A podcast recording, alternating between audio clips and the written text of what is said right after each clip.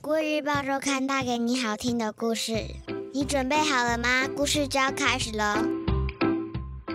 各位小朋友好，我是国语日报周刊的主编古文阿姨。你这周过得好吗？我们听故事的时间又到喽。在说故事之前，想先问问大家，你有没有听过《白蛇传》的故事呢？《白蛇传》中的白蛇修炼成精，下凡到人间和书生许仙相遇，两人坠入爱河，却被法海和尚识破，拆散了这对恩爱的夫妻。故事中的白蛇还有个好朋友，是一条青蛇，陪伴他度过许多时光。今天的故事主角同样是白蛇和青蛇。他们会发生什么事呢？故事名称叫做《热心的小雪》，作者是儿童文学作家三月兔。就让我们一起来听听这两条蛇的故事吧。现在你准备好了吗？故事就要开始喽！白蛇小雪和青蛇小绿是形影不离的好朋友。他们的感情比亲姐妹还亲，谁都不能拆散他们。今天是他们第一天前往森林小学上学的日子，小雪准备了香喷喷的青蛙便当，小绿带了几只田鼠当点心。可是，他们刚爬出家门不久，阴沉的天空就雷声大作，下起倾盆大雨。小雪打开雨伞，和小绿一起撑着，它们滑溜溜的身体在草丛间滑行。走着走着，小雪发现山沟里传出奇怪的声响，好像有小动物在嘤嘤哭泣。小雪伸长身体探头一看，发现是一只摔得四脚朝天的穿山甲。你怎么啦？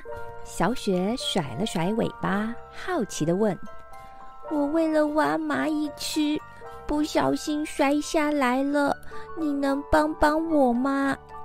穿山甲哭丧着脸，可怜兮兮地问道：“可是我们上学快要迟到了耶！”小绿觉得有些麻烦，不想浪费时间。我们帮帮他吧。小雪灵机一动说：“只要我们把身体缠在一起，就可以变成长长的绳子救他上来，不会花太多时间的。”小绿虽然不大情愿，还是照做了。他们变身踢绳，顺利把穿山甲拉上来。真是太感谢你们了！穿山甲连连道谢。还送他们一堆活生生的蚂蚁。尽管蛇类不吃蚂蚁，小雪还是收下了。他们继续走着，路过一个黑黝黝的山洞。小绿听见里面传来咕噜咕噜的怪声，一条身上有黑黄斑点的毛茸茸怪蛇在洞口晃啊晃，吓我一跳。小绿吐出蛇信，嘶嘶叫着：“我肚子好饿哦，可以分我一些食物吗？”原来那条毛茸茸怪蛇是石虎的尾巴。石虎收起尾巴，从洞口伸出饿到双颊凹陷的脸，有气无力的问道：“可是……”小绿看看自己背包里那几只肥美田鼠，虽然有些不甘愿，但是想起小雪刚才解救穿山甲的行为，觉得自己应该效法。这些田鼠给你吃。小绿吸了吸流到嘴边的口水，把田鼠送给饥肠辘辘的石虎。石虎一边大啖田鼠。一边口齿不清的说着：“嗯，你你们真好心，为了报答你们，以后我会少吃蛇的。”什么？小雪和小绿吓了一跳，咻的一声逃离现场。他们都忘记石虎会吃蛇。看来热心助人还是得看对象才行。小绿心有余悸的想着，雨又变得更大了。这时，小雪发现树丛里有只浑身发抖、不停打喷嚏的小野兔。小雪只犹豫了一下下，就把自己的雨伞借给小野兔了。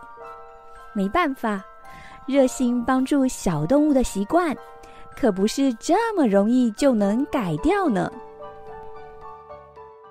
故事说完喽，你喜欢这个故事吗？故事里的小雪和小绿是热心的两条蛇，不但救了山沟里的穿山甲，和石虎分享食物，还把雨伞借给小野兔。在学校里，你会帮老师和同学的忙吗？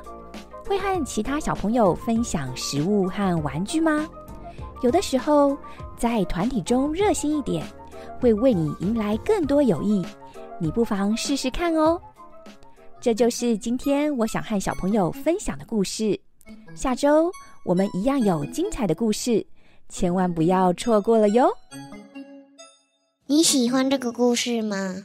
《国语日报周刊》上还有更多精彩的内容哦。如果你想订阅周刊，可以请爸爸妈妈上国语日报社官网，或是拨打订购专线零二二三四一二四四八。会有客服专员为大家服务哦。